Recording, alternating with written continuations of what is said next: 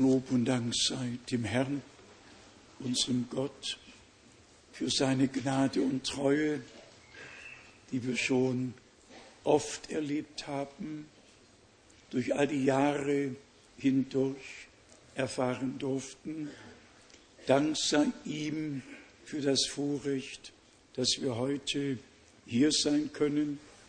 Ich möchte alle sehr, sehr herzlich willkommen heißen in dem teuren Namen unseres Herrn, besonders alle, die von außerhalb kommen, von nah und fern kommen, aus Osteuropa, aus Westeuropa, aus allen Nachbarländern, aus Nepal, aus ja, der halben Welt, so könnte man sagen, aus Afrika, und wir grüßen von hier aus all unsere Brüder, all unsere Schwestern.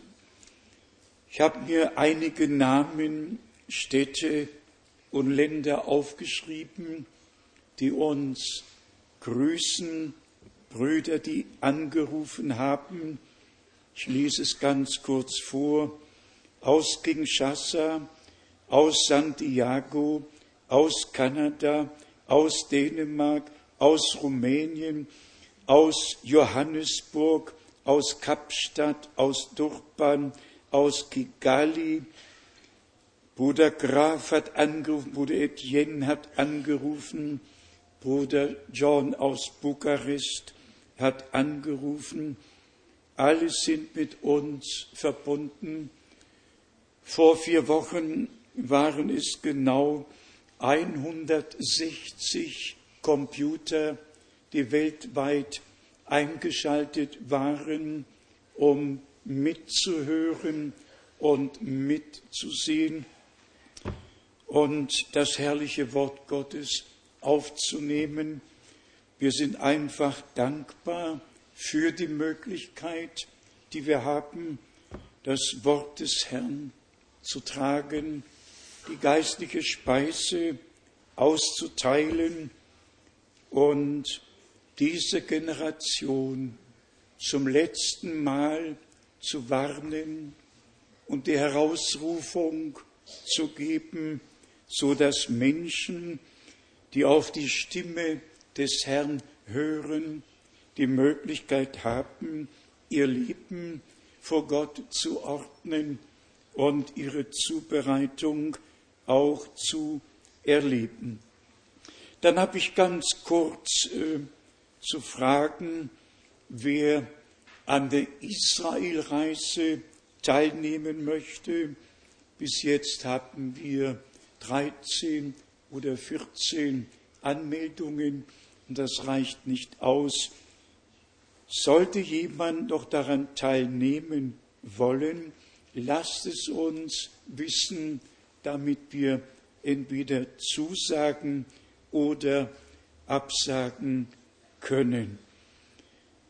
Ich habe mir ein Zitat Bruder Brenhims aufgeschrieben, das mir sehr zu Herzen gegangen ist. Ich werde mich nachher noch kurz darauf beziehen.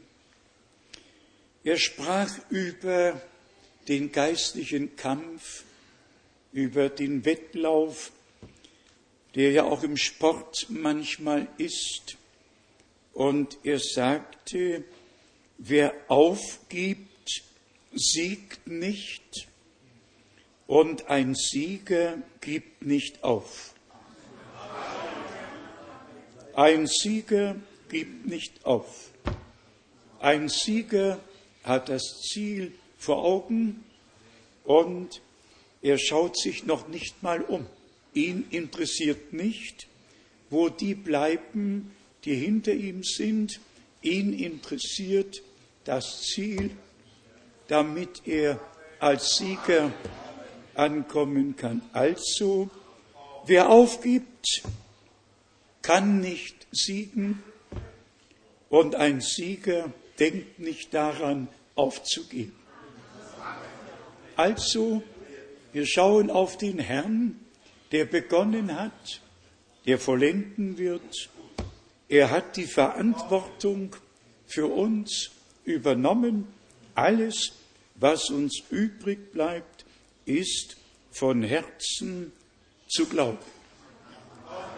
Noch einmal heißen wir alle herzlichst willkommen. Wer ist heute zum ersten Mal hier? Darf ich fragen, haben wir Freunde, die zum ersten Mal hier sind? Dann steht doch eben auf. Herzlich willkommen aus Lyon und herzlich willkommen, herzlich willkommen, herzlich willkommen. Gott segne euch. Herzlich willkommen. Doch dem Herrn sei Dank.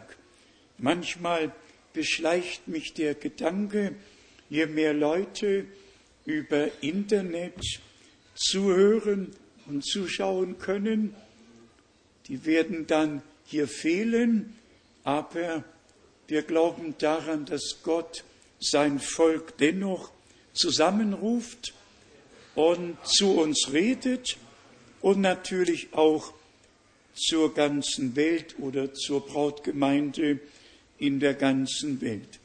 Dann habe ich mir diesmal noch ein paar Gedanken Bruder Brenhems notiert. Als erstes aus der Predigt Christus geoffenbart in seinem Wort. Und hier sagt Bruder Brenhem, drei Dinge dürft ihr nicht tun. Ihr dürft das Wort nicht falsch einordnen. Ihr dürft das Wort nicht aus dem Zusammenhang nehmen. Ihr dürft das Wort nicht eigenmächtig deuten. Das sind Kernaussagen. Und daran, das sage ich aus Dankbarkeit zum Herrn, haben wir uns von Anfang an gehalten. Ich kam auf den Gedanken, weil wir eine Predigt ins Deutsche von Bruder Brennem übersetzt haben, das absolut. Auch darauf werden wir noch kurz eingehen.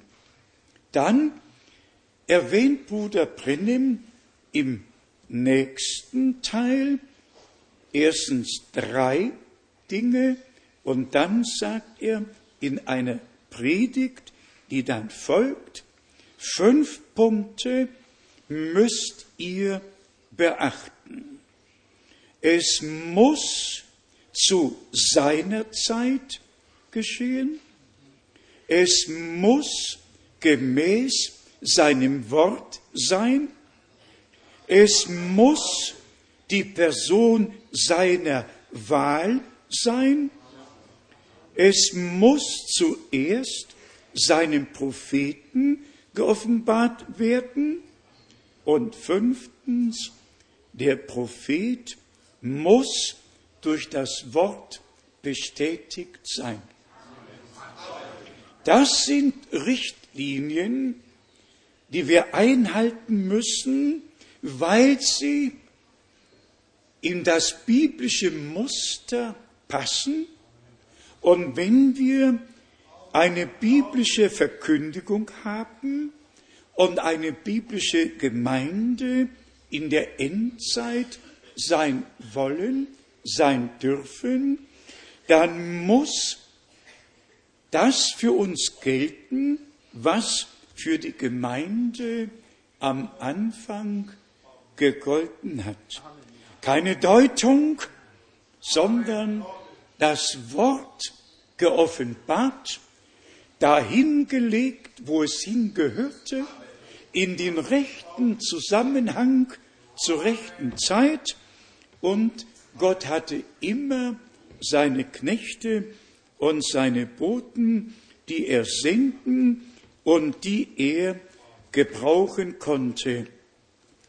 Ich lese es noch einmal. Drei Dinge dürft ihr nicht tun. Ihr dürft das Wort nicht falsch einordnen. Ihr dürft das Wort nicht aus dem Zusammenhang nehmen. Ihr dürft das Wort nicht eigenmächtig deuten. Das Wort muss geoffenbart werden durch den Heiligen Geist. Und wenn in Apostelgeschichte 20 geschrieben steht, dass Paulus den ganzen Ratschluss Gottes verkündigt hat, dann doch nur, weil Gott es ihm geoffenbart hat und er von Gott dazu und von Gott dazu bestimmt war, Kraft göttlicher Berufung und Sendung. Und so steht es geschrieben, ich sende dich zu den Heiden und werde mit dir sein. Dann haben wir es in den fünf Punkten. Es muss zu seiner Zeit geschehen. Nicht zu früh und nicht zu spät, sondern als die Zeit erfüllt wird. Als die Zeit erfüllt wird. Und damit wir es überprüfen können, es muss gemäß dem Wort sein. Und dann natürlich, es muss die Person seiner Wahl sein. Gott selbst entscheidet, wen er sendet. Gott entscheidet, was er wann tut und wohl dem Menschen, der dann die Gnade hat, zu erkennen, dass Gott es ist, der seine Knechte früh und spät sendet, um sein Wort zu geben, zu offenbaren. Dann auch es muss die Person seiner Wahl sein und es muss zuerst seinen Propheten geoffenbart werden. Der Prophet muss durch das Wort bestätigt sein. Brüder und Schwestern, wollen wir diesen Themen ein paar Minuten widmen. Gottes Wort ist ein Absolut. Und ich sage es jetzt, warum ich darauf gekommen bin. Bruder Brenhem wurde nach Houston, Texas gerufen, um für zwei Leute, für zwei junge Leute, die zum Tode verurteilt waren, nur noch darauf gewartet haben, aus der Zelle in den Tod abgeführt zu werden.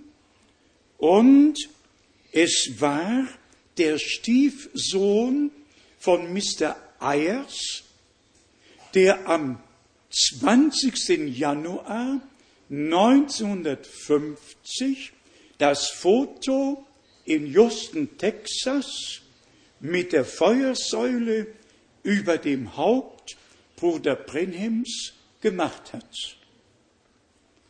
Der Mr. Ayers war ein Kritiker Bruder Brenhems, hat ihn sehr, sehr lächerlich gemacht, aber das Foto war nun einmal da, kam in die Hände von Dr. George Lacey, der dafür zuständig war, fragwürdige Dokumente zu prüfen. Aber dieser Mister hatte sich über Bruder Brenhem lustig gemacht und sich auf die Seite der Kritiker gestellt. Er selber war ein Katholik, seine Frau eine Jüdin, die den Sohn mit in die Ehe gebracht hat.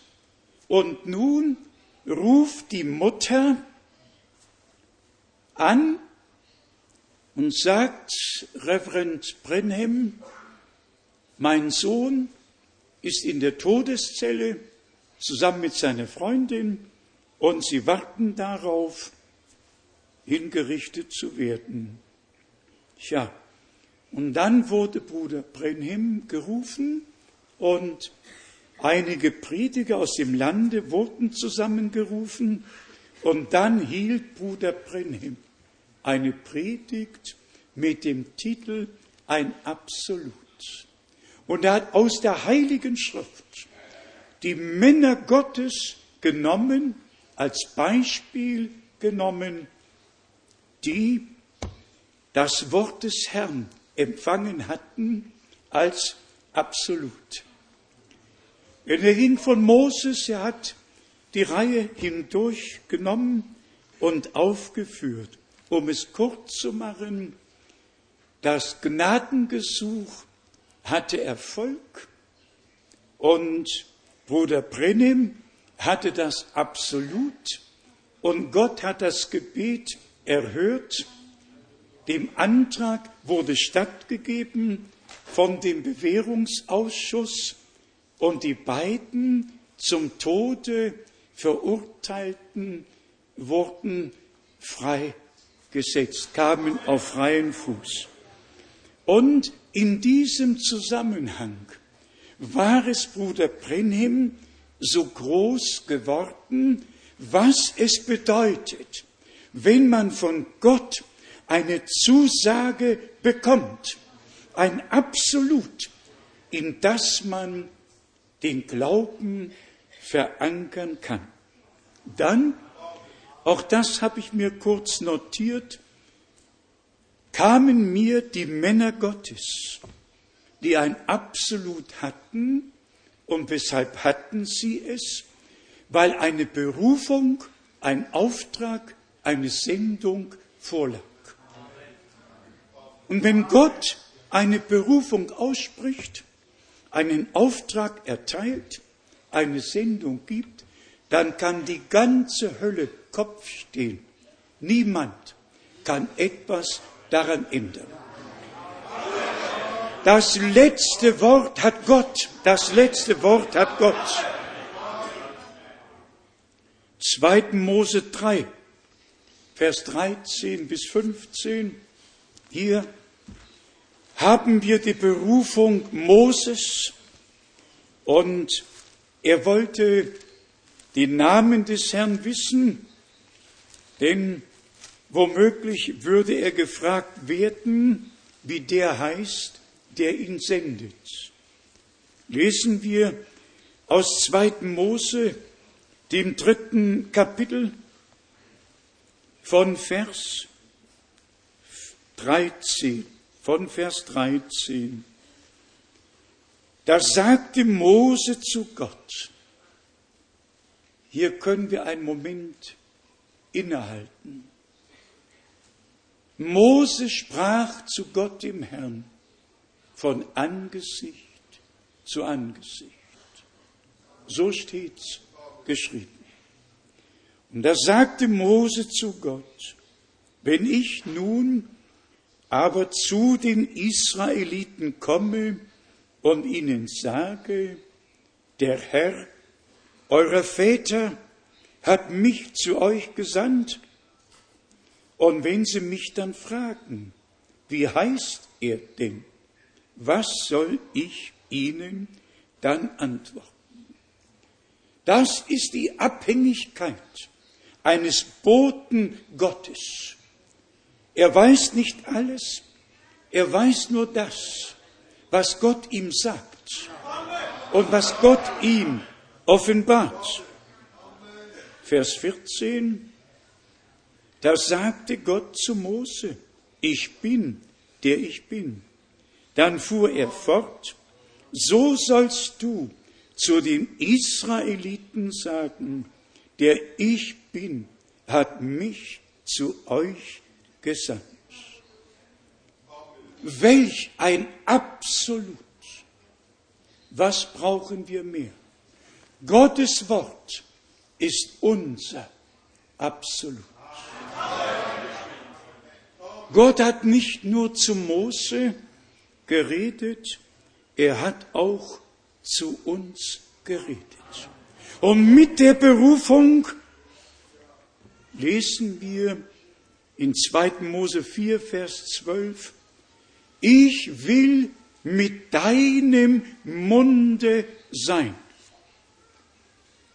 Mose sollte Aaron mitteilen, was Gott ihm gesagt hatte. Ich will mit deinem Munde sein. Gott hat den Mund seiner Knechte und Propheten gebraucht, um sein Wort weiterzugeben. So wie es aus dem Munde Gottes, des Herrn, hervorgegangen ist. Also, Gottes Wort ist nicht das Wort des Mose, nicht das Wort des Elia, sondern Gottes heiliges Wort. Gebracht durch berufenen Mund und dem Volke Gottes hinterlassen. 2. Mose 4, Vers 28. Alles mitteilen, was der Herr dir bei der Sendung gesagt. Bei der Sendung gesagt hat. Ich lese es. 2. Mose 4, Vers 28. Mose teilte nun dem Aaron alles mit, was der Herr ihm bei der Sendung, bei der Sendung aufgetragen hat. Eine Sendung ist ein Auftrag, der ausgeführt werden muss. Und das Wort des Herrn in diesem Auftrag ist das Absolut. Das hatten alle Propheten, alle Apostel und wir dürfen sagen, das hatte auch Johannes der Täufer, das hatte Bruder Brenhem. Ein göttliches Absolut bei der Sendung empfangen und alle Propheten wussten, was sie zu tun hatten. Und hier ist noch ein Punkt, den wir beachten sollten. Die wahren Propheten sind auch Knechte genannt worden. Wie Gott es seinen Knechten, den Propheten, geoffenbart hat. Einerseits als Prophet das Wort zu empfangen und als Knecht Gott dem Herrn zu dienen, entsprechend der Berufung und Sendung. So ist dann auch im Neuen Testament beides sind Apostel, Propheten, es sind die verschiedenen Dienste und Aufgaben, damit das Wort des Herrn in göttlichem Auftrag weiter verkündigt werden kann. Dann haben wir im Neuen Testament die Fortsetzung dessen, was der Herr begonnen hatte. Er war gesandt. 43 Mal hat unser Herr hintereinander, fast hintereinander im Johannesevangelium gesagt, der mich gesandt hat, der mich gesandt hat. Und dann kommt der Punkt nach der Auferstehung in Johannes 20, Vers 23, wie mich der Vater gesandt hat, so sende ich euch. Ein göttlicher Auftrag, ein Missionsbefehl, ein Absolut, das uns hinterlassen wurde. 5. Mose 34 möchte ich in dem Zusammenhang noch lesen. 5. Mose 34. Hier schließt der Gottesmann ab mit den Worten, oder so wird's berichtet, 5. Mose 34 von Vers 10.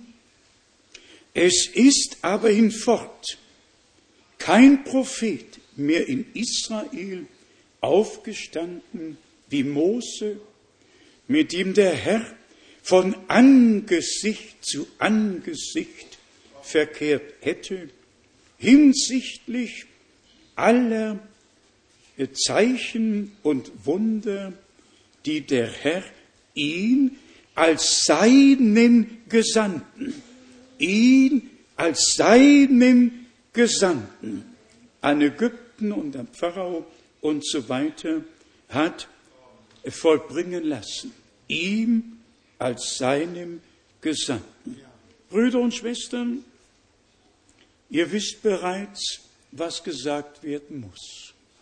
Wenn Bruder Brennem nicht Zeugnis hätte ablegen können von seiner Berufung und von seiner Sendung, wo wäre das Absolut gewesen? Das Absolut liegt tatsächlich in der göttlichen Berufung und Sendung. Und ihr könnt zum ersten Kapitel des Josua gehen. Da spricht Gott, der Herr, mein Knecht Mose ist gestorben. Ich werde mit dir sein. Wiederum eine Sendung und in Jesaja 6, Vers 8, wen soll ich senden und wer wird unser Bote sein? Immer das Wort senden. Jeremia 1, Vers 7, zu denen ich dich senden werde. Hesekiel 2, Vers 3, er sagte zu mir, Menschensohn, ich sende dich zu denen vom Hause Israel. Immer Berufung und Sendung, ein göttlicher Auftrag erteilt, der ausgeführt werden musste, weil er zum Heilsratschluss Gottes gehört. Und deshalb haben wir die gesamte Heilsgeschichte im Alten Testament vorausgesagt und im Neuen Testament ihre Erfüllung.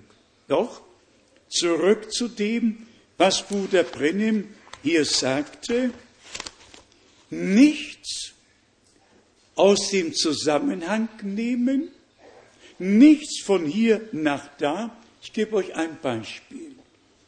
Bruder Brennim hat 42 Mal das Wort aus Sacharja 14, Vers 7 erwähnt. Es wird Licht sein zur Abendzeit. Hat aber nie das Wort aus dem Zusammenhang herausgenommen, sondern hat den Vergleich mit dem, was mit Israel geschehen wird, in Natura geschehen wird, auf die Gemeinde übertragen. Es wird Licht werden zur Abendzeit. Aber das Wort bleibt da, wo es ist, für immer und ewig und wird seine Erfüllung finden. Nur um euch das vor Augen zu führen, dass Propheten ja nicht ein Wort aus dem Zusammenhang genommen haben, sondern es da gelassen haben, wo es ist. Nur den Teil der Heilsgeschichte beleuchtet, um den es jetzt geht. Und das ist ja der Charakter der biblischen Prophetie, die einerseits die natürliche Erfüllung mit Israel hat und andererseits die übernatürliche Erfüllung mit und in der Gemeinde. Wenn zum Beispiel in Sacharja 14 geschrieben steht, von Gott dem Herrn in Vers 4, er wird an jenem Tage mit den Füßen auf den Ölberg treten, der vor Jerusalem gen Osten liegt, und wenn dann im letzten Teil von Vers 5 geschrieben steht, dann wird der Herr, mein Gott, kommen und alle Heiligen mit ihm. Und danach steht im nächsten Vers, an jenem Tage. In Vers 4 steht, er wird an jenem Tage mit den Füßen auf den Ölberg treten. Und dann steht in Vers 6, an jenem Tage aber, da wird es keine Kälte und keinen Frost und Eis geben, es wird ein einziger Tag sein. Er ist dem Herrn wohlbekannt, ohne Wechsel, von Tag und Nacht. Doch zur Abendzeit wird es Licht sein. Und schon im nächsten Vers wird geschrieben, da wird dann an jenem Tage lebendiges Wasser von Jerusalem ausgehen, zur Hälfte zum östlichen Meer, zur Hälfte zum westlichen Meer. Und dann sehen wir schon die Königsherrschaft unseres Herrn in Vers 9. Der Herr wird dann König sein über die ganze Erde. An jenem Tage wird der Herr der alleinige Gott sein und sein Name der einzige. Darum das deutlich zu wiederholen. Das, was Gott dem Volke Israel im Natürlichen verheißen und in ihrer Mitte erfüllen wird, Jerusalem, Ölberg, alles da, wo es ist, so ist es mit der Gemeinde, dass wir zur Abendzeit, denn die Mitternachtsstunde kommt ja gewiss, davon spricht die Heilige Schrift. Zur Mitternacht ward ein Geschrei, siehe, der Bräutigam kommt. Und wie treffend hat Bruder Brenhem als Prophet gesehen, dass der Tag des Heils dem Ende zugeht, dass wir die Abendzeit erreicht haben, dass wir der Mitternachtsstunde entgegengehen. Und dann hat er es über 40 Mal gesagt, es wird Licht sein zur Abendzeit. Und vergleicht die Vergangenheit der Reformatoren, wo Erkenntnis war, aber keine Offenbarung war. Und dann zeigt er, dass wir in der Zeit leben, wo nicht Männer ihre Erkenntnis zum Besten geben, sondern wodurch den prophetischen Dienst, das prophetische Wort geoffenbart und der Gemeinde in der Erfüllung aus Gnaden gezeigt wurde. Niemand braucht in der Finsternis zu bleiben, doch das Wort nehmen wir nicht aus dem Zusammenhang, wir lassen es in dem Zusammenhang, in dem es steht und folgen der Offenbarung, die Gott für die Gemeinde in der Endzeit gegeben hat. Man könnte dazu viele Bibelstellen lesen. Ihr liebe Brüder, seid nicht in der Finsternis, dass euch dieser Tag wie ein Dieb überraschen könnte, denn ihr seid allzumal Söhne des Lichtes. 1. Thessalonicher fünftes Kapitel von Vers 1 bis 4. Wir müssen es einfach anerkennen, dass Gott in unserer Zeit einen Propheten gesandt hat, der das prophetische Wort auch für die Gemeinde anwenden konnte, nicht aus dem natürlichen Zusammenhang nehmen, sondern einfach zu zeigen, das, was mit Israel im Natürlichen geschehen wird, das geschieht in der Gemeinde, im übernatürlichen Bereich. Und Brüder und Schwestern, das Licht, das Gott durch Offenbarung geschenkt hat, ist wirklich nur in der Brautgemeinde, in denen, die herausgerufen werden, die sich auf Offenbarungsboten stellen, die das Wort nicht nur hören, sondern von Gott geoffenbart bekommen. Und dazu haben wir zwei Verse betont in letzter Zeit. aus Matthäus, dem 13. Kapitel. Der wichtige Vers in Matthäus 13 ist der 18. Vers, Matthäus 13, Vers 18 und 19. Ihr sollt also die Deutung des Gleichnisses vom Seemann zu hören bekommen. Bei jedem, der das Wort vom Reich hört und es nicht versteht, da kommt der Böse und reißt aus, was in sein Herz gesät oder den Samen, der in das Herz gesägt worden war. Die Offenbarung durch den Geist ist einfach notwendig. Denn daraus allein geht hervor, ob wir die persönliche Verbindung zu Gott haben, ob für uns der Vorhang zerrissen ist, ob wir Zutritt in die Gegenwart Gottes haben, um seine Stimme zu hören. Also, der Feind hat tatsächlich zwei Aufgaben, die er sich angeeignet hat. Erstens nimmt er das, was Gott uns durch sein Wort sagt, von uns, sofern es uns nicht geoffenbart wurde.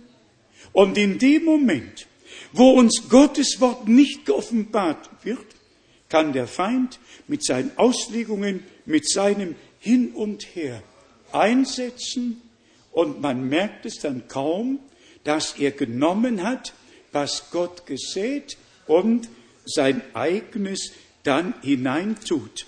Und dann eben Vers 23 in Matthäus 13, Vers 23, wo aber auf guten Boden gesät worden ist, das bedeutet einen solchen, der das Wort hört und auch versteht.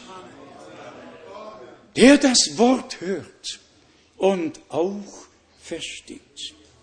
Der Herr hat immer wieder gefragt, habt ihr verstanden, was ich zu euch geredet habe? Brüder und Schwestern, kommen wir auf die Briefe des Paulus. Die einen haben verstanden, die anderen haben missverstanden. Den einen ist das Wort zur Offenbarung geworden, die anderen deuten es bis auf den heutigen Tag. Gnade und nochmals Gnade ist es, wenn Gott uns das Verständnis für die Schrift öffnen kann. Das Beispiel, allen bekannt, ist in Lukas 24 und hier erkennen wir, wie sehr es darauf ankommt, dass wir mit dem Herrn, mit ihm, dem Auferstandenen, unterwegs sind und mit ihm wandeln. Lukas 24, Vers 30 und 2 bis 32. Als er sich hierauf mit ihnen zu Tisch gesetzt hatte, nahm er das Brot, sprach den Lobpreis, brach das Brot und gab es ihnen. Da gingen ihnen die Augen auf und sie erkannten ihn doch er entschwand ihren Blicken. Der nächste Vers, da sagten sie zueinander, brannte nicht unser Herz in uns, als er unterwegs mit uns redete und uns den Sinn und uns den Sinn der Schriftstellen erschloss. Wenn der Herr jetzt mit uns geht und wir mit ihm, dann wird er uns das Verständnis für die Schrift öffnen. Dann werden alle begreifen, dass wir an dieser Stätte nicht Menschenverherrlichung betreiben, dass wir nicht einem Religionsgründer nachlaufen oder irgendeinem Mann, der einen bestimmten Anspruch stellt, sondern dass wir gewürdigt worden sind, entsprechend den Verheißungen der Heiligen Schrift zu glauben, was Gott gegenwärtig tut und wie er seine Verheißungen in dieser Zeit erfüllt, besonders die Hauptverheißung, die wir ja in jeder Predigt erwähnen müssen. Ich sage es euch, wie es ist. Eine Predigt, ohne dass einbezogen wird, was Gott in seinem Wort verheißen hat, könnte man sich sparen, denn sie führt an Gott und an dem Heilsplan Gottes vorbei. Das kann man sagen, weil es so ist. Alle, die Johannes den Täufer hörten, haben sich in den Heilsplan Gottes eingeordnet, haben sich taufen lassen, haben Gott Recht gegeben. Und dann steht geschrieben, der Freund des Bräutigams hört den Jubelruf der Braut und diese, meine Freude, ist jetzt vollkommen geworden. Nicht die Schriftgelehrten, sondern die zur Braut gehörenden haben auf die Botschaft gehört, die der Wegbereiter gepredigt und haben im Gehorsam die Taufe angenommen. Genauso ist es jetzt. Und ich will euch noch etwas zeigen aus der Heiligen Schrift, welch eine göttliche Befugnis Männer Gottes im Neuen Testament hatten, um ein alttestamentliches Wort anders anzuwenden, wie im Alten gesagt, und trotzdem gelassen, wie es war, für den und in dem Zusammenhang, in den es hineingehört. Euch allen bekannt ist nichts Neues. Das Wort aus dem Propheten Malachi, hier haben wir ja beides. Und diese beiden Dinge sind sehr wichtig, liebe Brüder und Schwestern. Vergessen wir es einfach nicht. Gott hat Knechte und Propheten. Und Gott tut nichts, so steht es geschrieben in Amos 3, Vers 7. Er offenbarte sein Geheimnis seinen Knechten, den Propheten. Es gibt zweimal den Ausspruch siehe. In dieser Übersetzung wisset wohl, aber im Original heißt es siehe. Ich sende euch meinen Engel. Malachi 3, Vers 1. Siehe, ich sende. Gott sendet. Gott beauftragt. Und Johannes der Täufer war die Erfüllung dieser Verheißung, eine Sendung, die zum Heilsratschluss Gottes am Anfang des neuen Bundes gehörte. Genauso steht's in Vers 23. Die meisten haben ja vier Kapitel. Von Vers 19 würde das vierte Kapitel beginnen in Malachi 3. Denn wisset wohl, es kommt der Tag brennend wie ein Ofen. Da werden alle Übermütigen und alle, die, Gott, die gesetzlos handeln, wie Stoppeln sein und verbrennen wird sie der Tag, der da kommt. Und dann die Verheißung, siehe, ich. So spricht der allmächtige Gott. Siehe, ich sende euch den Propheten Elia, ihr der große und furchtbare Tag des Herrn kommt. Tja, und im Neuen Testament hat Petrus aus dem großen und schrecklichen Tag den herrlichen Tag gemacht. Wir haben es hier schon einmal erwähnt. Apostelgeschichte, zweites Kapitel, hier bezieht sich der Gottesmann auf das Alte Testament, auf das, was verheißen wurde. Und wir betonen es direkt, was geschrieben steht, bleibt in dem Zusammenhang bestehen. Nur wenn es dann um die neutestamentliche Gemeinde geht, dann wird der Teil, der die Gemeinde betrifft, betont und hervorgehoben. Ich lese es. Apostelgeschichte 2, Vers 21. Die Sonne wird sich in Finsternis verwandeln und der Mond in Blut, bevor der Tag des Herrn kommt, der große und herrliche. Ja, was jetzt?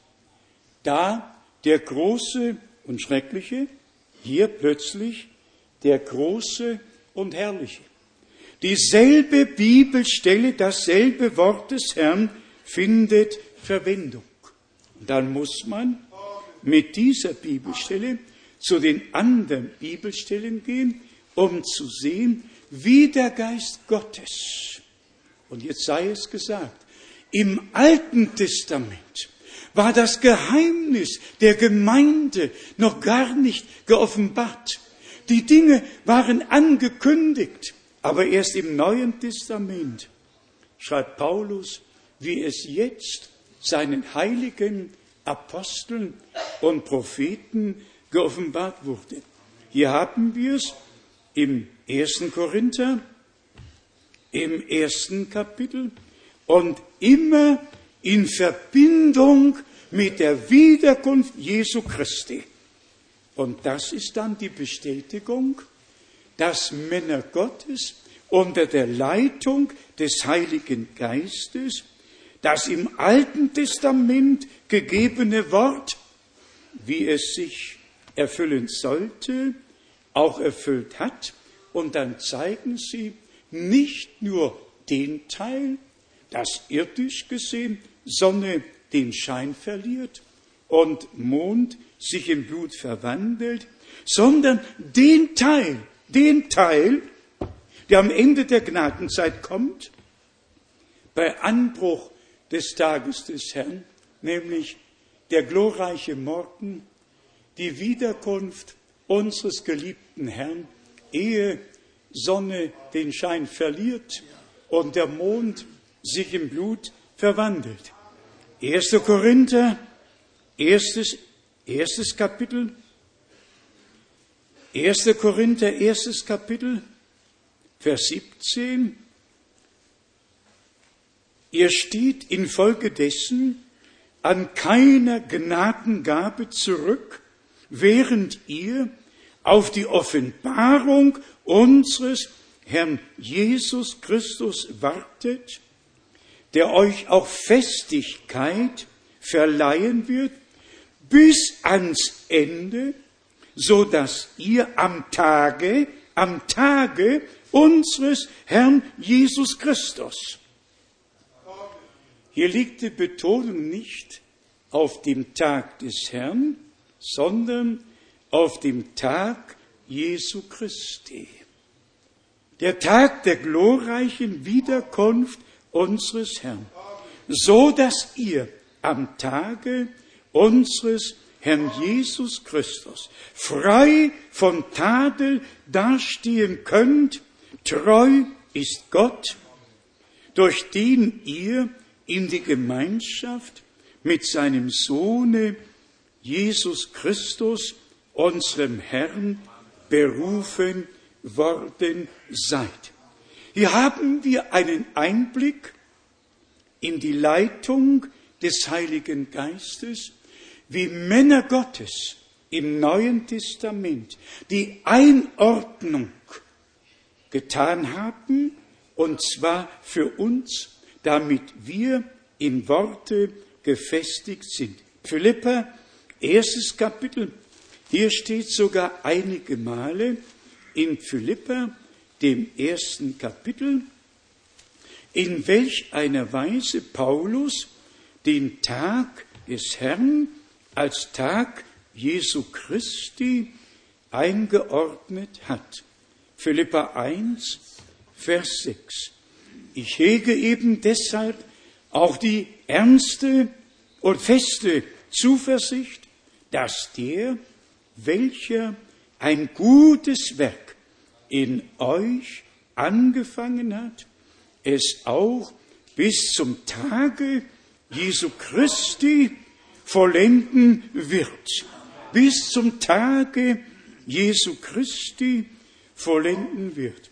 Von Vers 9 und dahin geht mein Gebet, dass eure Liebe je länger, desto mehr zunehme an Erkenntnis, an allem Feingefühl, zur Prüfung dessen, was in jedem Fall das Richtige sei, damit ihr auf den Tag Christi lauter und ohne Tadel dasteht, voll ausgestattet mit der Frucht der Gerechtigkeit, die durch Jesus Christus erweckt, erwächst zur Ehre und zum Lobpreis Gottes.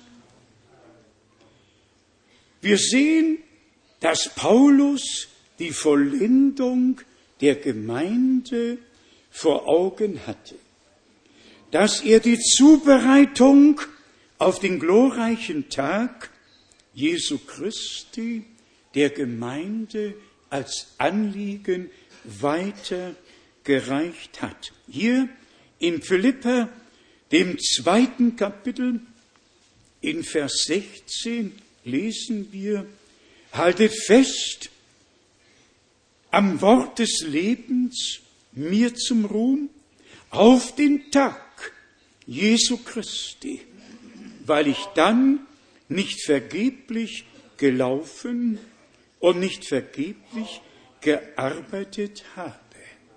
Und jetzt die Stellen, wo die Apostel den Tag des Herrn als Tag des Herrn gelassen haben. 1. Thessalonicher, fünftes Kapitel. Hier haben wir wieder die Betonung auf dem Tag des Herrn, nicht auf dem Tag Jesu Christi. 1. Thessalonicher, fünftes Kapitel. Und ihr merkt, in Kapitel 4 ist ja von der Entrückung die Rede, besonders von Vers 13. Auch dieses Wort muss man in dem Zusammenhang lassen, in den es hineingehört. Den Christo Entschlafenen werden zuerst auferstehen und dann werden wir, die wir leben und übrig bleiben, bis zur Ankunft des Herrn verwandelt und mit ihnen gemeinsam emporgehoben und entrückt werden. Auch da muss man alles so lassen, wie es geschrieben steht. Wenn das geschieht, werden zwei auf eine Mühle mahlen, einer wird genommen, einer bleibt zurück. Zwar auf dem Felde sein, einer wird angenommen, einer bleibt zurück, zwei auf dem Bette liegen, einer wird genommen und der andere bleibt zurück. Wenn irgendjemand sagt, der Herr ist schon gekommen oder wie mir der Bruder in Virginia sagte, die Entrückung habe längst stattgefunden, dann muss man einfach sagen, lasst jedes Wort Gottes in dem Zusammenhang, in den es hineingehört, nimmt nichts von hier nach da, sondern lasst es so, wie es hier geschrieben steht. Und wenn hier geschrieben steht in 1. Thessalonicher 4, Vers 16, dem der Herr selbst wird, sobald sein Weckruf ergeht, kommen, der Herr selbst. Die Botschaft geht seinem zweiten Kommen voraus. Und auch das ist ja der Punkt, den wir betonen müssen. Nicht, weil wir es wollen, sondern weil wir es müssen. Deshalb ist Bruder Brenhim doch gesagt worden, wie Johannes der Täufer dem ersten Kommen Christi vorausgesandt wurde, gesandt, gesandt. Bitte, schlagt eure Konkordanz auf, seht nach, wie oft das Wort gesandt oder senden geschrieben steht. Immer, wenn ein Auftrag in Verbindung mit dem Heilsplan unseres Gottes stand, war es immer eine Berufung, ein Auftrag, eine Sendung. Und so ist es bis zum heutigen Tage. Wir glauben aus Überzeugung und nicht zuletzt. Erstens, weil es eine Verheißung ist, die Gott erfüllen musste. Daran führt kein Weg vorbei.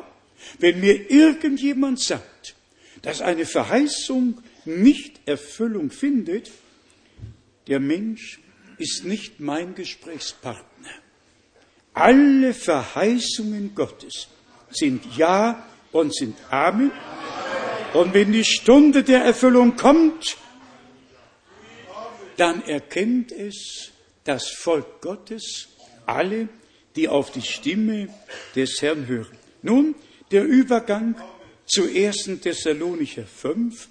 Was aber, Vers 1, was aber die Zeit und die Stunde betrifft, so bedürft ihr, liebe Brüder, darüber keiner schriftlichen Belehrung. Ihr wisst ja selber genau, dass der Tag des Herrn. Ja, jetzt haben wir wieder die gleiche Formulierung, dass der Tag des Herrn so kommt wie ein Dieb in der Nacht. Und die Verbindung ist jetzt nicht mehr zur Gemeinde, sondern zu dem, was jetzt vor sich geht. Wenn Sie sagen, jetzt herrscht Friede und Sicherheit, dann überfällt Sie das Verderben plötzlich wie die Wehen eine schwangere Frau und Sie werden sicherlich nicht entrinnen. Und dann wird uns gesagt, ihr aber, in Vers 4, ihr aber, liebe Brüder, lebt nicht in der Finsternis, dass euch dieser Tag wie ein Dieb überraschen könnte. Denn ihr alle seid Söhne des Lichts und Söhne des Tages. Wir haben nichts mit der Nacht und der Finsternis zu schaffen. So steht es hier geschrieben.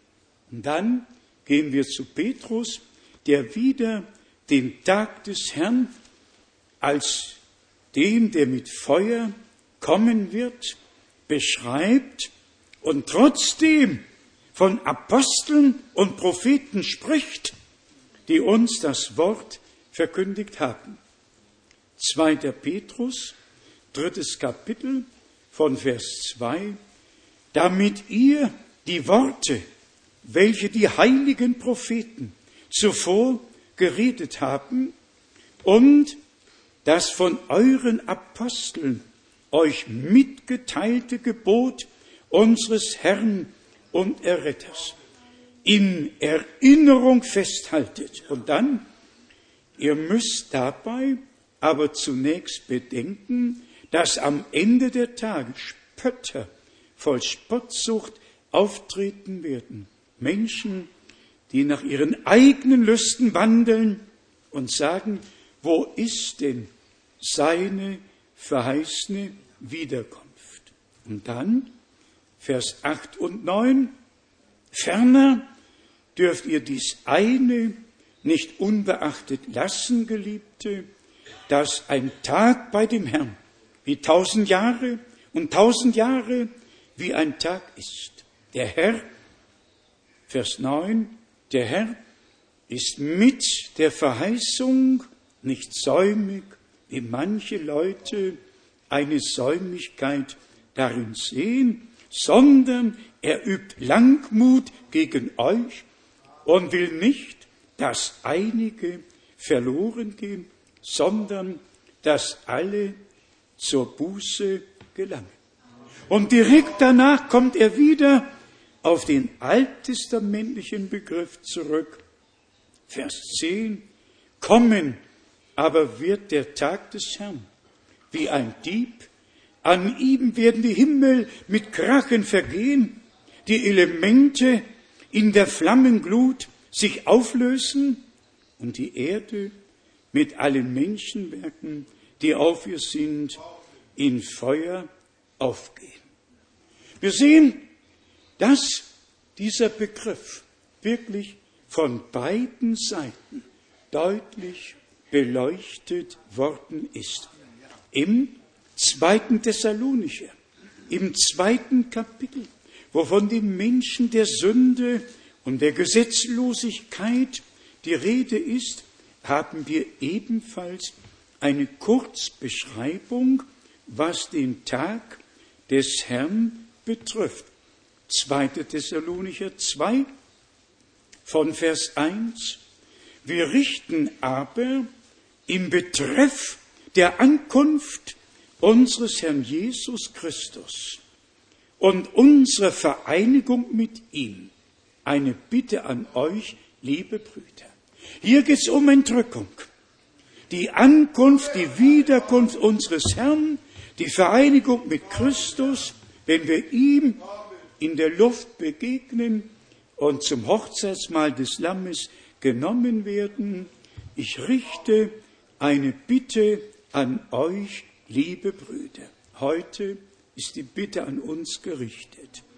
Lasst euch nicht leichthin aus der ruhigen Überlegung in Aufregung versetzen und euch durch nichts erschrecken, durch nichts, weder durch eine Geistesoffenbarung noch durch eine Äußerung, durch einen Brief, die angeblich von uns herrühren, als ob der Tag des Herrn schon da wäre. Der Tag des Herrn ist ja erst da, wenn Sonne den Schein verliert und der Mond sich in Blut verwandelt. Aber es gab immer schon unter den Gläubigen Brüder, die mehr wissen wollten, aber nicht von Gott eingesetzt waren, keine Sendung, keine Berufung hatten und sie haben immer Unruhe gebracht. Ich habe zum Beispiel eine Anzahl Aussprüche Bruder Brennims mitgebracht, die er über Matthäus 25 gemacht hat, 1963, 1964, 1965, wie er darüber spricht, dass wir in dem Zeitabschnitt leben, wo ein Wachrütteln geschehen muss, die Lampen gereinigt werden müssen und mit Öl gefüllt. Es bedarf keines Menschen, der irgendwie auftritt und sagt, von jetzt an geht das in Erfüllung. Es geht schon längst in Erfüllung. Und alle, und alle, die an, und alle, die an der Erfüllung teilhaben, deuten nicht mehr, sondern glauben das Wort und werden im Wort geheiligt. Alle anderen, alle anderen kommen mit ihren Deutungen und bringen Verirrung und Verwirrung. Gott braucht keinen, der sein Wort noch auslegt, so haben wir es hier gehört in den drei und dann in den fünf Aussprüchen Bruder Brennims. Nicht eigenmächtig deuten, sondern an der Erfüllung der Verheißungen Anteil haben. Wir glauben auch in diesem Punkt, dass Gott über seinem Wort wacht. Und wir werden es, so Gott will, morgen noch zeigen, dass die Herausrufung das Wichtigste ist, um zu den klugen Jungfrauen zu gehören. Dass nämlich die, dass nämlich die Törichten ja auch dem Bräutigam entgegengehen, aber sie haben sich nicht herausrufen lassen, nicht korrigieren lassen, nicht mit Gott und Gottes Wort in Übereinstimmung bringen lassen, sondern sind da geblieben, wo sie waren. Und deshalb steht geschrieben, geht zu den Krämern, geht zu den Krämern. Ein Mann Gottes ist kein Krämer. Ein Mann Gottes ist ein Gesandter des Herrn. Beauftragt, beauftragt von dem allmächtigen Gott. Und wo sind die Krämer, die über alles verfügen? Alle Charismatiker, wie immer, wir urteilen nicht. Aber wer selber nicht herausgekommen ist, kann andere nicht herausrufen.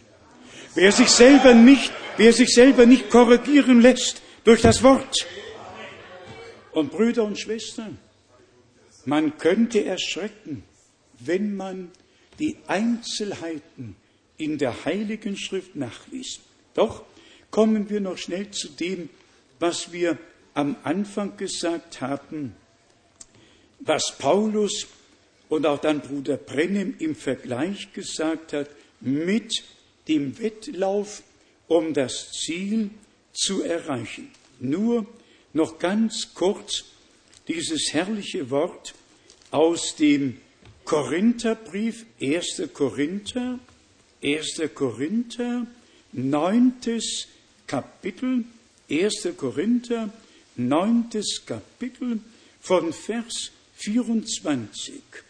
Wisst ihr nicht, dass die, welche in der Rennbahn laufen, zwar alle laufen, dass aber nur einer den Siegespreis erhält?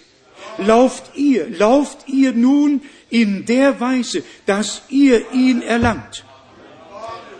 Also, in dem Fall sei unbesorgt um Bruder, unbesorgt um Schwester, sei besorgt um dich. Und schaue du auf das Ziel. Schaue du auf das Ziel.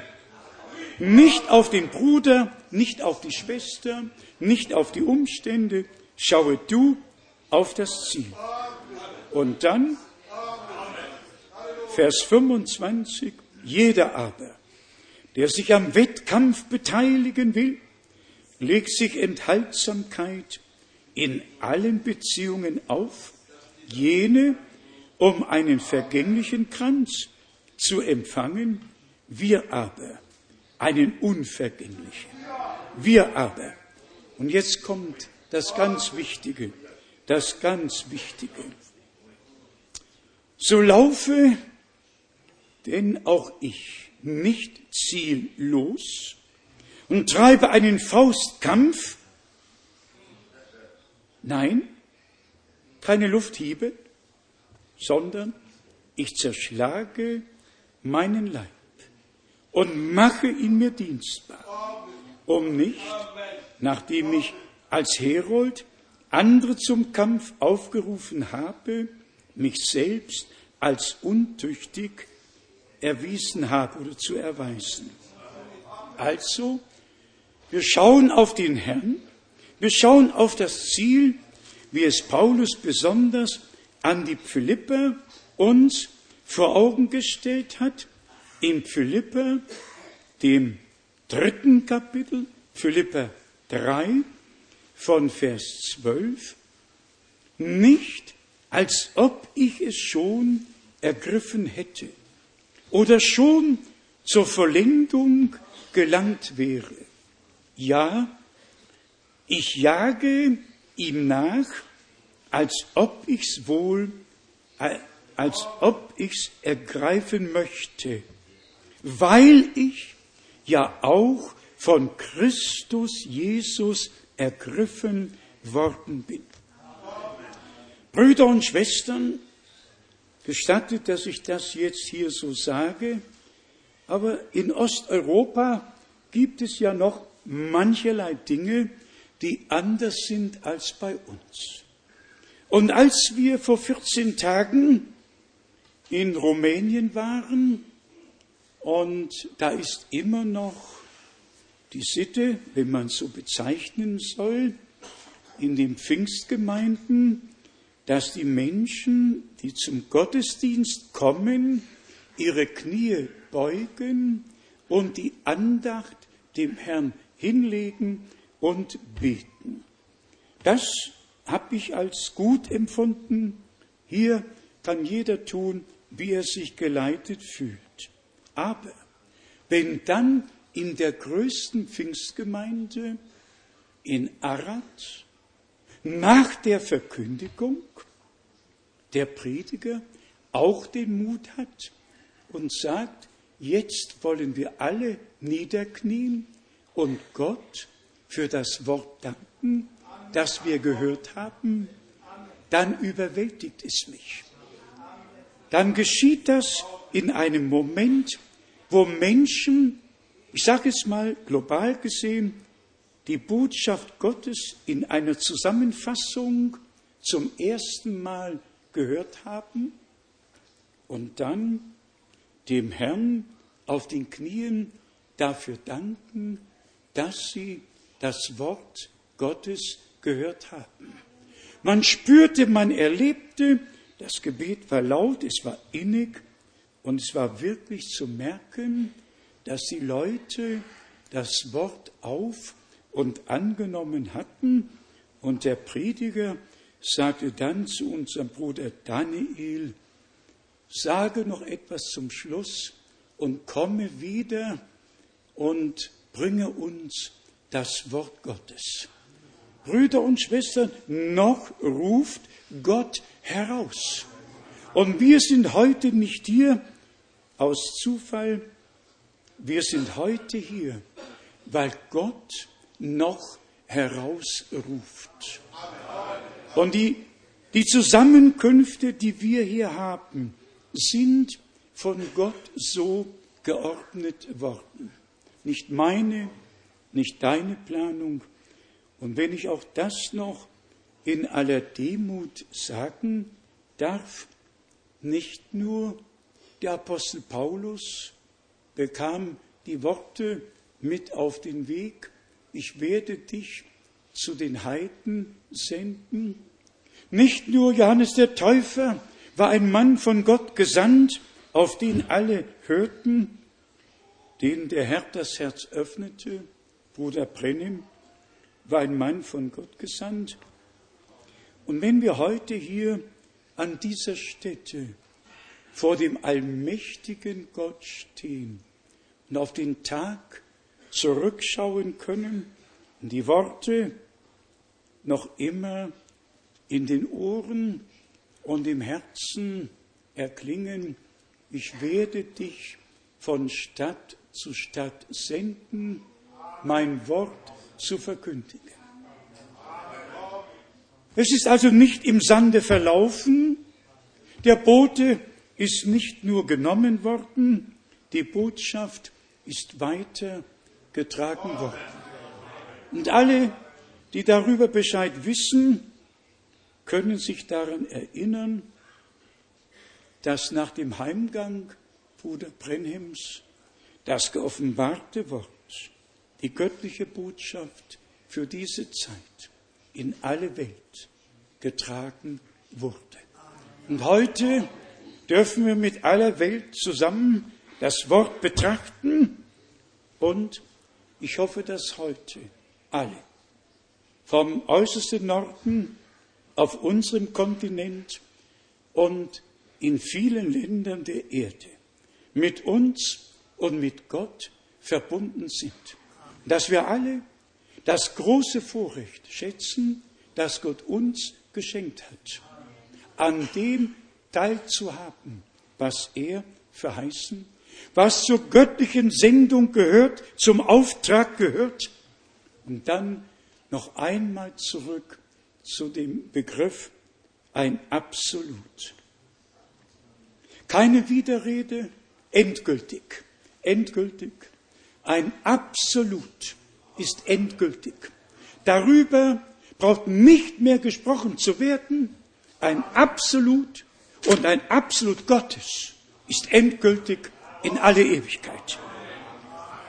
Und so haben die Männer Gottes ein Absolut von Gott gehabt. Und deshalb konnte Paulus schreiben, Christus ist nicht Ja und Nein, sondern Ja und Amen. Das Wort Gottes ist doch gewiss. Das Wort Gottes ist mein und dein Absolut geworden.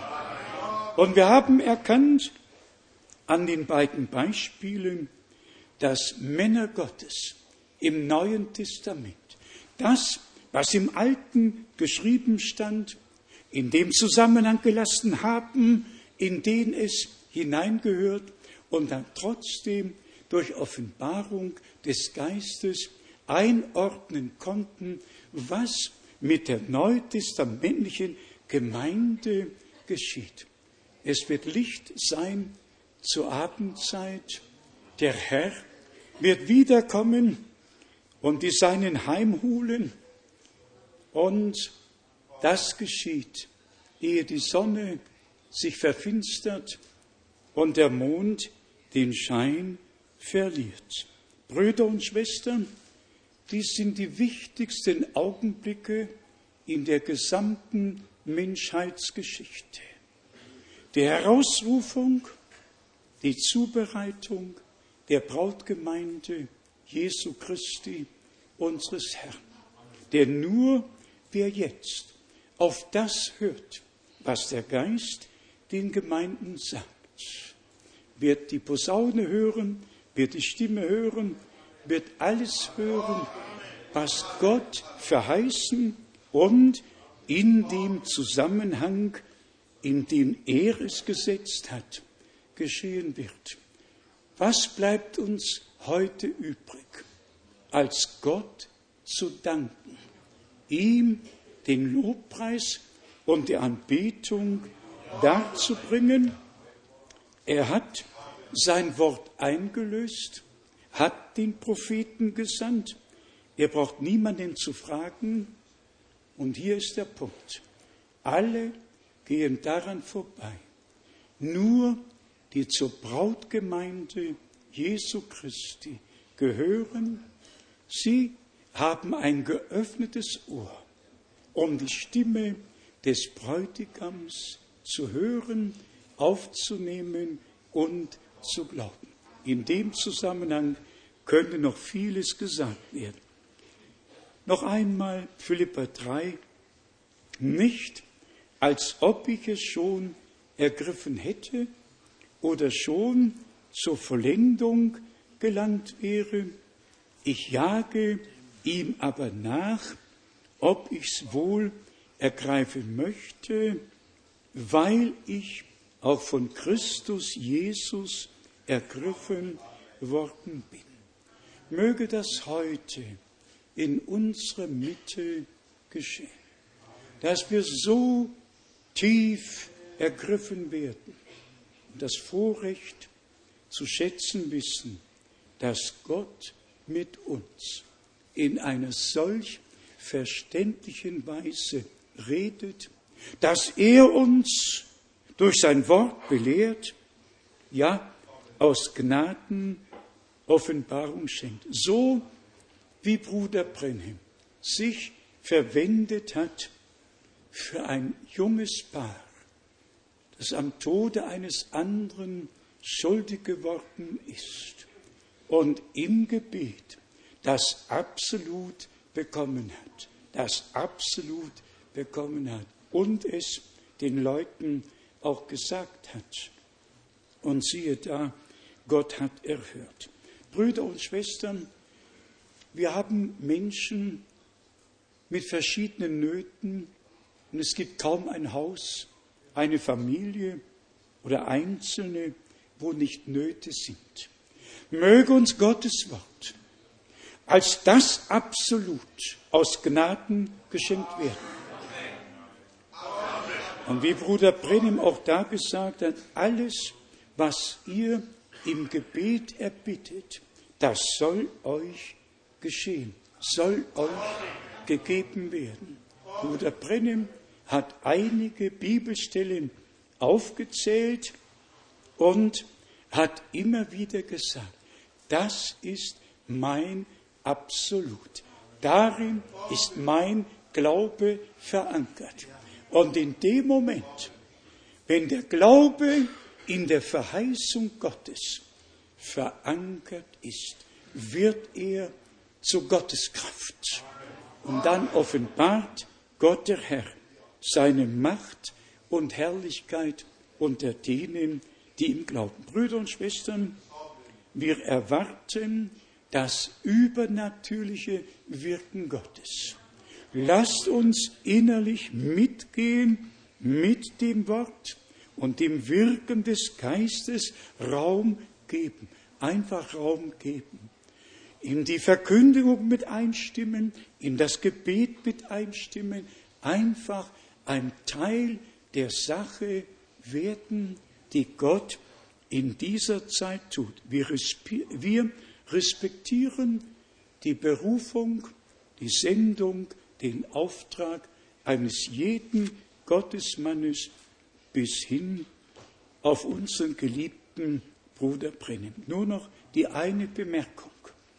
Alle Männer Gottes, die in der Vergangenheit waren, werden hoch in Ehren gehalten, die gar keine Bestätigung hatten, aber gegenwärtige Männer Gottes werden abgelehnt, obwohl sie eine Bestätigung und göttliche Legitimation haben oder hatten.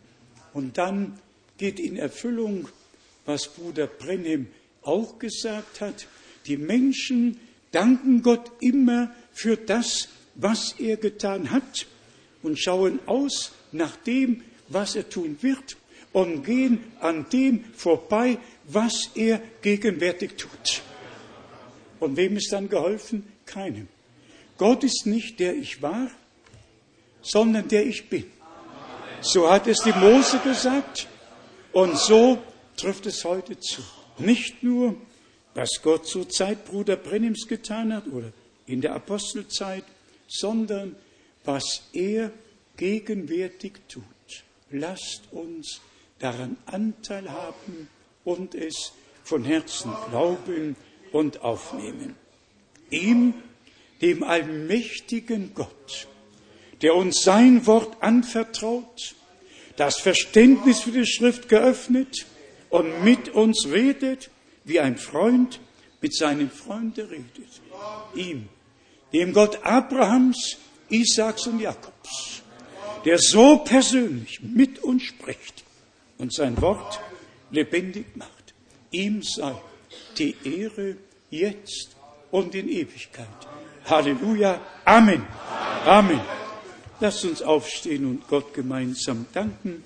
Vielleicht singen wir den Chorus Glaube nur, Glaube nur. Glaube nur, Glaube nur, alles ist möglich,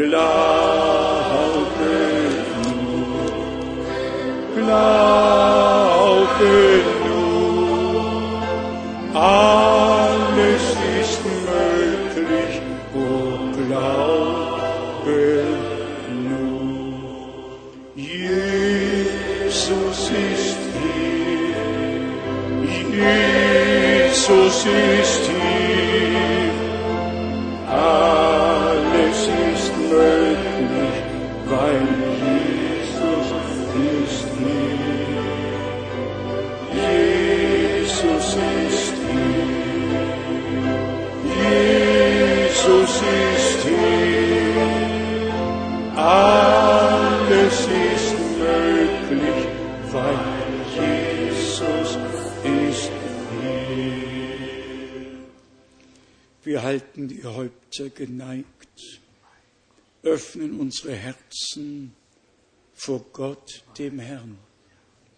Brüder und Schwestern, werte Freunde, wie in den Tagen der Bibel so heute, wo immer der Herr seine Verheißung einlöst und in unserer Mitte ist, geschieht, was geschah, als er auf Erden wandelte.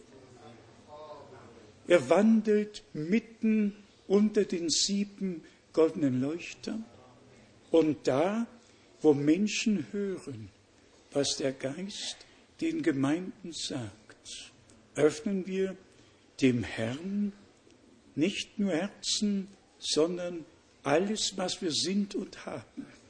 Und sagen, komm in unsere Mitte, wandle, gehe durch unsere Reihen, rette, was verloren ist, heile, was krank ist, löse, was gebunden ist. Wir wollen es tun. Wie viele sind hier, die ein besonderes, wirklich ein besonderes Anliegen haben und die glauben, dass Gott Gebete erhört, jetzt erhören wird. Gott segne, Gott segne, Gott segne, Gott segne überall. Herr unser Gott, du bist ein persönlicher Gott. Du bist uns erschienen in Jesus Christus, unserem Herrn. Bist Mensch geworden um der Menschen willen. Hast alle Not, alle Gebundenheit, alle Teufelüberwältigungen, hast alles mit eigenen Augen gesehen und hier auf Erden miterlebt. Und dann bist du, o oh Herr, ans Kreuz gegangen hast dein Blut vergossen, dein Leben gegeben, um uns zu erlösen und zu heilen, völlig zu retten und dem Satan die Macht zu nehmen, die Hölle zu überwinden und uns in die Freiheit der Kinder Gottes zu versetzen. Geliebter Herr, gemeinsam rühmen wir die Kraft deines Blutes und die Kraft deines Wortes und die Kraft deines Geistes. Und es soll geschehen im Namen des Herrn, dass alle, die jetzt glauben, das Absolut Gottes in ihrem Herzen aufnehmen und das Wort Gottes als Absolut anwenden Geliebter Herr, wir danken dir von ganzem Herzen für deine Gegenwart, für deine Segnungen, für dein Reden. Habe du deinen Weg mit uns allen. Wir lassen dich nicht, du segnest uns den. Großer Gott, großer Gott, großer Gott, habe deinen Weg, offenbare deine Kraft, rette, heile, befreie und segne. Schenk Offenbarung durch deinen Geist. Öffne unser Verständnis für die Schrift. Großer Gott, Großer Gott. Großer Gott. Großer Gott. Großer Gott. Großer Gott. Wir danken dir gemeinsam für den Anteil, den wir jetzt haben dürfen, an der Erfüllung der Verheißungen, an dem, was du, o oh Gott, gegenwärtig auf Erden tust. Du hast dein Wort bestätigt, auch deinen Propheten übernatürlich bestätigt, bist wie in den Tagen Moses in der Wolken- und Feuersäule herabgekommen O großer Gott, habe Dank. Uns hat der Aufgang aus der Höhe besucht. Gott der Herr hat durch sein Wort zu uns gesprochen. Und sein Wort wird auch heute nicht leer zurückkehren, sondern ausrichten, wozu Gott es sendet. Hier und an allen Orten auf Erden. Geliebter Herr, segne deine Gemeinde weltweit. Mögen alle gesegnet sein, die mitgehört haben und die noch hören werden. Und schenk uns die Gnade, zielbewusst zu sein, in dem Wettkampf zu laufen, zu vergessen, was hinter uns liegt, uns nach dem ausstrecken, was vor uns liegt. Das Ziel vor Augen. Halleluja! Halleluja! Preiset Gott den Herrn! Preiset den Herrn! Halleluja! Halleluja! Halleluja! Glory! Glory! Halleluja! Halleluja! Lebendiger Gott! Ewiger Gott! Halleluja! Du hast nicht nur zu Abraham und Mose, du hast mit uns geredet. Erfülle uns mit heiligem Geist. O Geist des Herrn, komme, komme herab. Segne, segne. Halleluja. Wie am Anfang, so auch am Ende. Segne, segne. Halleluja. Halleluja. Halleluja. Halleluja.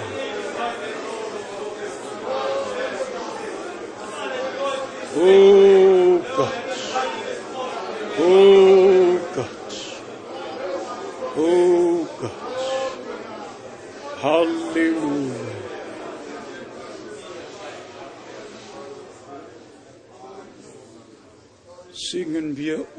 Es ist Jesus. Oh, es ist Jesus.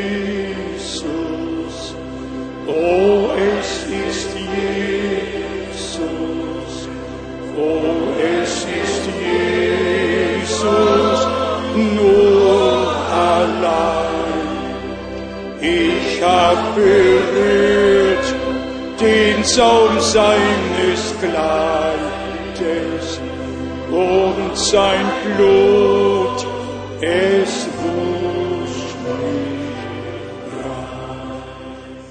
Näher daheim, näher daheim, näher daheim. Bald ist das Werk getan, dann ruh ich aus daheim. Einen Chorus, den alle mitsingen können in allen Sprachen. Ich lieb ihn, ich lieb ihn. Ich lieb ihn, ich lieb ihn. Das teure Gottes Lamm, das mich geliebt und für mich starb am Kreuz starb. Englisch ist allen bekannt. Lass es uns auch in Englisch singen. I love him. I love him because he first loved me and purchased my salvation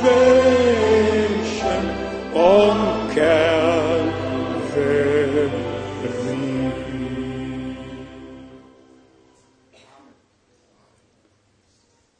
Amen.